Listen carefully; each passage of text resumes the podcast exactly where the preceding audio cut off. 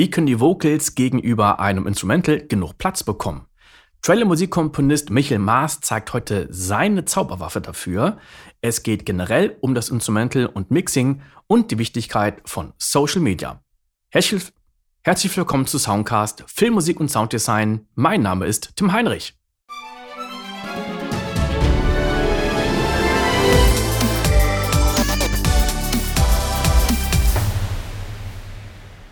Man muss halt wissen, was man macht und das macht halt die Erfahrung. Und das macht halt ein, ein Profi-Mixer zum Beispiel auch aus. Ich arbeite auch super oft mit, mit Ken Lewis zusammen. Äh, wie du schon sagst, die Leute sind ähm, enttäuscht, was man so an, an minimalen Sachen macht, aber diese minimalen Sachen sind so effektiv, mhm. dass das auch reicht. Natürlich kommt es auf die, die, die Quelle an, was halt kommt, zum Beispiel bei Samples. Wenn die halt schon richtig gut klingen, dann musst du halt nicht mehr viel machen. Ich kenne Leute, die arbeiten mit Cinematic Studio Strings, das hat ein MIDI-Delay von, glaube ich, 50 Millisekunden alleine schon, wo du schon da schon bearbeiten musst. Die machen eine Menge EQ, die packen Decapitator drauf von Soundtoys und so weiter, bis die richtig klingen. Dann klingen die halt richtig geil, aber du musst die erstmal so lange bearbeiten. Also ich komme damit gar nicht klar. Das ist nicht so mein Workflow, dass ich etwas sehr, sehr viel bearbeiten muss, damit es dann gut klingt. Ich suche die Sachen aus, die gut klingen. Ich arbeite mit den Sängern, wo ich kein Autotune brauche. Äh, das ist für mich ein No-Go, für einen Sänger Autotune zu benutzen, außer du willst halt diesen Effekt davon halt haben. Ja. Ähm, eine Sache habe ich jetzt auch bei mir neu im, im Workflow, das ist ein, ein, ein Plugin von Waves, äh, das nennt sich Trackspacer, das ist so ein Sidechain-Plugin.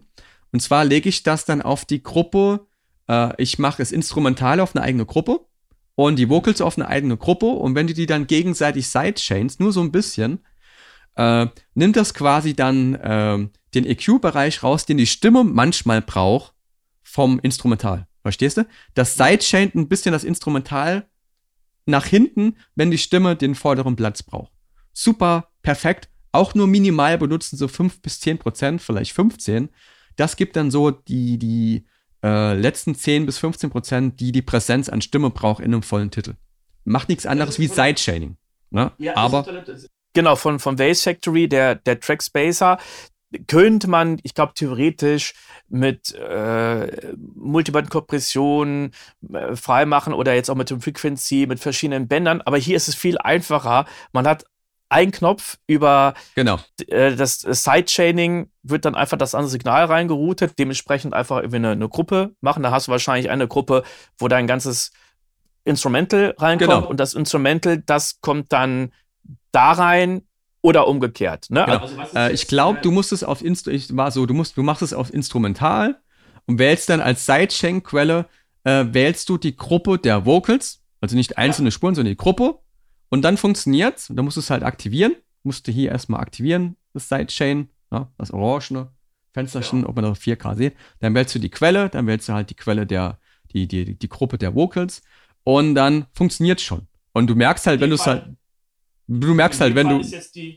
Du zuerst. ja, du merkst, wenn du den Regler hochziehst, dann geht's instrumental halt richtig halt ganz nach hinten. Das willst du ja nicht, sondern nur so die 10, 15 Prozent halt. Ne? Und ähm, aus dem Grund habe ich mir auch das Plugin übrigens gekauft, weil es halt so gepriesen wurde, halt für Vocals einfach. Ja, in dem Fall ist die Stimme der King. Wenn man es umgekehrt macht, genau. dann wäre die, die Musik King. Ich habe es mir auch irgendwann gekauft. Lustigerweise hatte ich mir das ursprünglich geholt, um zu gucken, ob ich bei TV-Mischungen, die nach äh, EBU 128 gemischt werden, ob ich damit ein bisschen rumtricksen kann, dass ich die Stimme ein bisschen weiter nach vorne kriege. Und das hat dafür nicht wirklich funktioniert. Es, es hat mir in dem Fall nichts gebracht, aber bei anderen Produktionen sehr viel. Ich hatte mal was, äh, wo der, der Kunde gesagt hatte, wir hatten eine, eine Show und da gab es eine Explosion und wir hatten die Musik im Hintergrund und die haben gesagt, die Explosionen sollen noch lauter und noch lauter. Und ich habe gesagt, es geht nicht mehr. Ne? Also alle Limiter auf Vollanschlag und so. Und die letzte Lösung war, ich hatte dann den Trackspacer drin und habe den, ich weiß nicht, ob ich ihn auf 100 hatte, aber auf sehr hoch. Und das heißt, an der Stelle hat die Explosion die Musik komplett weggedrückt. Genau. Was aber lustigerweise überhaupt nicht auffällt, also wenn ich die, die Musikstem ausspiele, dann kann man sich wundern, warum die Musik auf einmal still ist. Ne? Und kommt da wieder. Ja. Aber in dem Fall, das hat das funktioniert und es war besser als jede Automation, da hat der Trackspacer wirklich super funktioniert. Der Trackspacer nimmt auch, soviel ich weiß, nur die Frequenzen im Band weg, die dann quasi gebraucht werden. Also der, genau. der holt nicht alles weg, sondern du willst dann ja. vielleicht noch die Höhen vom Instrumental hören, was du halt mit einer Automation, Automation sehr schwierig machen könntest, müsste im EQ halt automatisieren halt. Ne? Und die Tiefen von der und die Mitten von der Explosion, die sind halt dann im Vordergrund. Und dieser Frequenzbereich, den die Explosion halt braucht, wird dann vom Trackspicer halt quasi weggesidechaind, die wird weggenommen, alles andere ist aber noch da. Ja, ist ein sehr gutes Tool, ist auch nicht teuer. Ich meine, man kann über Waves halt streiten, halt ne, mit Reaktivierung und solchen Sachen halt. Und ja, ich glaube, das Ding war jetzt aber gar nicht von Waves, sondern Waves Factory. Genau, es war gar nicht von Waves, hast recht. Waves Factory, das ist gar nicht Waves, sondern ja, da ist, externes. Da ist die Installation und Aktivierung genau. einfacher. Ja. Müsste ich vielleicht auch da mal auf mein mobil, mobiles Setup machen, aber mal, mal gucken, ist alles noch nicht so aktualisiert. So, jetzt haben wir die, die Vocals. Und da kriegt man auch wieder mit, es, es lohnt sich mal, den, entweder den ein oder anderen Euro zu investieren. Und man kann ja auch experimentieren, dass man sagt, so, ich habe jetzt vielleicht mal eine Sängerin äh, in, der, in der Gegend oder auf, auf Fiverr. Also manchmal, es, es gibt zwar Libraries mit Vokalisen, da gibt es ja von Heavy City Vocalize 1, 2, mittlerweile 3, aber ist natürlich sehr limitiert. Und wenn man dann vielleicht doch mal, ich glaube, bei Fiverr fängt man bei 30 Dollar oder sowas an. Ne? Bei oder Fiverr habe hab ich halt persönliche Erfahrung gemacht, ist halt nicht so manchmal, ne? Also kann jeder ja, was ja. anbieten. Ne? Ja. Aber klar, dort kannst du auch gute finden. Das funktioniert für wenig Geld. Kannst du alles Gute finden für wenig Geld eigentlich. So ja, oder in der Umgebung einfach mal fragen hier. Äh, ich denke, jeder kennt ein paar Leute und dann die wieder fragen oder bei Facebook einfach mal. Gruppen. Facebook-Gruppen. Facebook-Gruppen, ja. Ich äh, war in letzter Zeit auch überrascht, was ich für, für tolle Leute ähm, über, über Facebook gefunden habe. Also ja. bei mir läuft fast mein ganzes Business über Facebook. Ich habe fast super viele, 90 also Prozent meiner Jobs über Facebook bekommen, weil die halt Leute halt sehen, dass ich halt Placements habe ja. und poste, bin ja da ziemlich aktiv. Und äh, ja, das ist für die dann halt der Punkt, dass die mich dann halt engagieren wollen. Ne? Das ist natürlich noch ein anderer Punkt. Wenn wir jetzt noch mal ganz kurz auf die Akquise äh, zurückkommen, wir kommen gleich noch auf den Track zurück. Äh, aktiv sein, äh, nichts ist eine Garantie. Es, es, gibt Leute, die sind total aktiv auf Instagram und ich bin so zu 10% aktiv auf Instagram, mehr auf äh, Facebook, YouTube und, und äh, als, als Podcaster. Und ähm, das kann natürlich auch eine Möglichkeit sein, dass ein Leute dann irgendwie sehen und dadurch dann Kontakte, Aufträge und Placements zustande kommen. Genau. Also ich habe so einige Schüler, denen ich das halt versuchen, versucht beizubringen, wie man sich halt so vermarktet. Und viele von denen sind halt auch so, die sagen, oh, das macht mir alles nicht so Spaß, Social Media und ich will da nichts posten. Aber du, es ist ein Vermarkting, Ver Vermarktungstool. Und genauso sollte man es sehen als Tool einfach. Ich nenne das Social Media Circle. Ich habe einen Soundcloud-Account, äh, schon seit 2013, schon ganz, ganz lange. YouTube. Ich habe einen Instagram-Account, einen Facebook-Account, ich habe einen TikTok-Account, auch wenn ich dann nicht so aktiv bin. Aber ist ein zusätzliches Tool. Ich habe einen Twitter-Account, weil die Amerikaner da sehr, sehr aktiv sind. Und mhm. ich mache das so, dass wenn ich was poste, dass fast zeitgleich überall gleich was ähm, erscheint. Und so hast du einfach halt diese Kanäle, wo du halt Werbung machen kannst und manchmal auch Hashtags, wie zum Beispiel Produktionsmusik, Trailermusik und so weiter und so fort. Und es kam auch super oft vor, dass mich Leute über YouTube engagiert haben oder Instagram was gesehen haben. TikTok kam jetzt noch nicht so vor, aber da sind auch unterschiedliche Leute. Mir kommt so vor, dass TikTok andere Leute sind wie auf Instagram, anderes ja. Alter auch so. Und ähm, man sollte die Tools nutzen, äh, die zur Verfügung stehen. Die sind zwar nicht kostenlos, weil du zahlst ja mit deinen Daten. Ist klar, weiß halt jeder. Ähm, aber das ist, ähm, ich kann niemandem empfehlen zu sagen, okay, ich möchte diese Tools nicht nutzen. Weil wenn ich diese Sachen nicht rausposten würde, was jetzt bei mir passiert und wie viele Placements ich habe und hier und da, wird mich wahrscheinlich gar keiner kennen. Und dann äh, hätte ich auch nie einen Patreon-Kurs machen müssen als Tutor, um andere Leute halt zu unterrichten, ne? im Trailer-Produktionsmusikbereich zum Beispiel oder Musikbusiness und so weiter und so fort. So, also bei Soundcloud sind dann auch alle Links von meinen anderen Social-Media-Kanälen drin. Auf YouTube genauso, alle anderen Social-Media-Kanälen. Äh, Instagram, TikTok, soweit es halt geht. Also wenn jemand auf einen Account von mir geht, sieht er auch die anderen Accounts.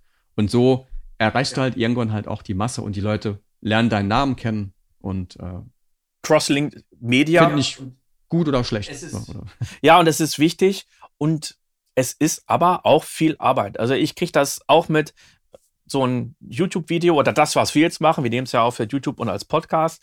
Ähm, das muss nachher viel editiert werden. Also das Bild wird jetzt ja aufgenommen auf drei verschiedene Art und Weisen. Ja. Nee, eigentlich, eigentlich vier. Ja? Also du, du nimmst ja einen Stream auf, dann genau. lassen wir das über Zoom laufen, dann nehme ich noch mein Bild nochmal separat auf. Ich weiß jetzt nicht, ob von dir noch was kommt, aber die Dinge müssen erst synchronisiert werden. Dort läuft Zoom nochmal irgendwie gerne auseinander. Den nehmen wir hier verschiedene Tonspuren auf. Ich kriege ja von dir nicht nur deine Stimme, sondern ich kriege ja später nochmal die Stimme in besserer Qualität. Dann äh, alles, was jetzt bei dir aus Cubase rauskommt und und und. So, da müssen Thumbnails noch gemacht werden, dass das später editiert und zerhackt werden in mehrere Episoden. Dann kommen die, die Thumbnails. Ich sehe es auch mal, selbst wenn man jetzt nur bei Facebook was postet oder nur bei Instagram, ja, gut, dann wird das Bild vielleicht noch editiert, dann muss dann noch mal äh, ein bisschen Text so geschrieben werden, die Hashtags und auf einmal bist du doch da nur auf, auf einem Ding vielleicht eine, eine Viertelstunde mit einem Post beschäftigt oder noch mehr. Ähm, ja, das, das ist definitiv Arbeit, aber die muss manchmal eben sein. Genau. Manchmal kannst du so Shortcuts machen, dass du zum Beispiel auf Instagram was postest, das kannst du dann wieder downloaden von dort, kannst dann halt den Text kopieren und kannst das gleiche dann direkt halt nochmal auf Instagram hochladen. Oder du kannst auch TikTok mit Instagram direkt verbinden, dass es gleichzeitig schon dort gepostet wird. Das haben die meisten Social Media Kanäle jetzt schon, nicht überall. Äh, es gibt aber da so Shortcuts, aber es ist natürlich auch Zeit, aber es ist auch natürlich ein Investment in dein Business. Einfach so muss man es sehen. Äh, genau, es ist ein Investment. Ja. Wenn dich keiner kennt und keiner sieht, dann hört doch keiner deine Musik. Ne? Woher soll dich denn jemand ja. finden? Äh, willst du Briefe schreiben oder ne? Wol Wolken, Wolken rausschicken? Ne? Äh, irgendwie, das ist, muss man mit als Arbeit sehen, das gehört mit dazu. Man wird aber ja. mit der Zeit immer besser, auch natürlich wie mit der Musik und das geht dann schneller. Es gibt natürlich auch Leute, die halt Marketingagenturen äh, engagieren, die das dann Vereine übernehmen. Gerade die großen Filmkomponisten, die machen das alles nicht mal selbst zum Beispiel. Vielleicht noch manch einer, aber die meisten nimmer. Da gibt's, muss ich auch lernen, da gibt es ganze PR-Agenturen, die das halt für dich dann übernehmen. Ich wusste mhm. gar nicht, dass sowas äh, existiert. Gerade in Los Angeles, in der Umgebung äh, ist das natürlich dort so. Ähm, die dann auch dich in die Zeitung bringen oder den Red Carpet für dich organisieren und was weiß ich alles mögliche. Ne? Also ja, ich hatte da einen Workshop gemacht auf der Soundtrack Clone mit dem Thomas Mikus von Genau, White Bear. White Bear, genau. Und der hat da auch gesagt, er, er macht jetzt ja nicht das Management, dass die Leute an Jobs rankommen, sondern es geht wirklich nur um PR, vor allen Dingen dann, wenn die Leute auf irgendeine Premiere sind, damit diese Events möglichst effizient benutzt werden. Das fand ich äh, sehr interessant. Aber lass uns noch mal weiter auf deinen äh, Track zurückkommen. Jetzt waren wir ja nur bei den Vocals. Da passiert ja noch, noch mehr. Ich finde es auch cool äh, zu sehen, dass du auch ein Color Coding machst. Ja, normalerweise nicht, jetzt nur für dich. Ich mache eigentlich ja. alles in Grau. ich, ehrlich gesagt ist sonst immer alles in Grau. Ja, ohne Scheiß. Ich habe ich hab ja ein paar Videos von dir gesehen und äh, deswegen dachte ich auch so eben gerade so, hä? Ja, ist ja doch ab und zu Color Coding. Kost, kostet Zeit und die Musik klingt ja. genau gleich, egal ob es jetzt rot, gelb, grün ist oder grau. Ne? Und die Zeit spare die, die, die, die Zeit spare ich mir dann lieber. Ja, ja. Genau. Also wollen wir mal ins Instrumental reinhören, vielleicht ohne ja, Vocals. Okay. Ja. Und nach dem Instrumental äh, reden wir dann mal so über die einzelnen, dann können wir mal Kontakt aufmachen und reden über die einzelnen mhm. äh, Instrumente, die ich da genutzt habe. Ne? Dann hören wir nur mal ins Instrumental, hört mal besser rein. Und ich mute mal das Mikrofon und los geht's.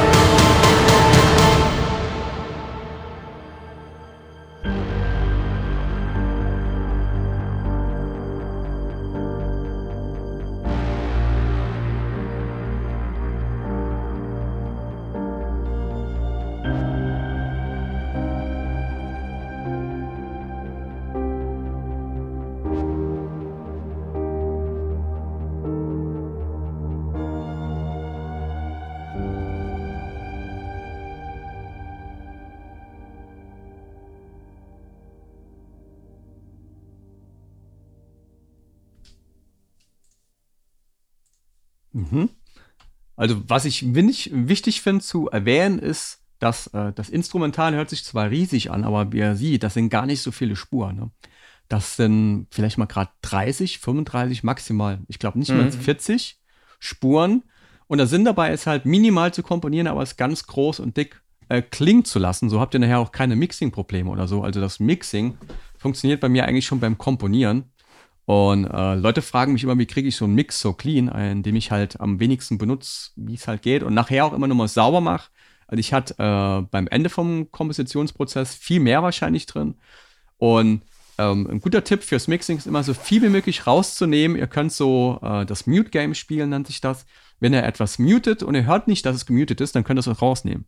Und so funktioniert so quasi der erste Step nach dem Komponieren, dass man erstmal Sachen rausnimmt, die man vielleicht gar nicht in der Summe ne, überhaupt hört. Das war die fünfte von acht Folgen. In der sechsten Folge geht es um Booms, Piano, Drums und Strings.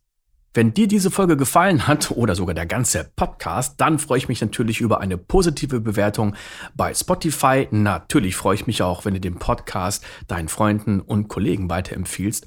Und wenn du dich mit anderen Komponisten und Sounddesignern austauschen willst, dann kannst du das am besten in der Facebook-Gruppe Filmmusik komponieren und Sounddesign. Den Link findest du in den Show Notes. Bis zum nächsten Mal. Ciao!